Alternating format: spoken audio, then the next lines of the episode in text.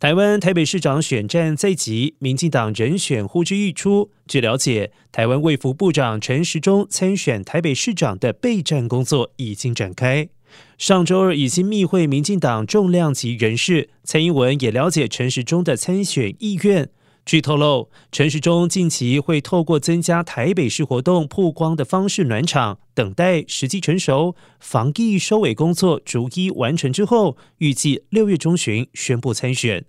由于近日台湾疫情升温，外界猜测陈时中可能因此无法脱身，但包括台北市、新北市、桃园都传出陈时中有参选的可能性。不过他第一志愿还是台北市。英系也对陈时中迎战蒋万安深具信心。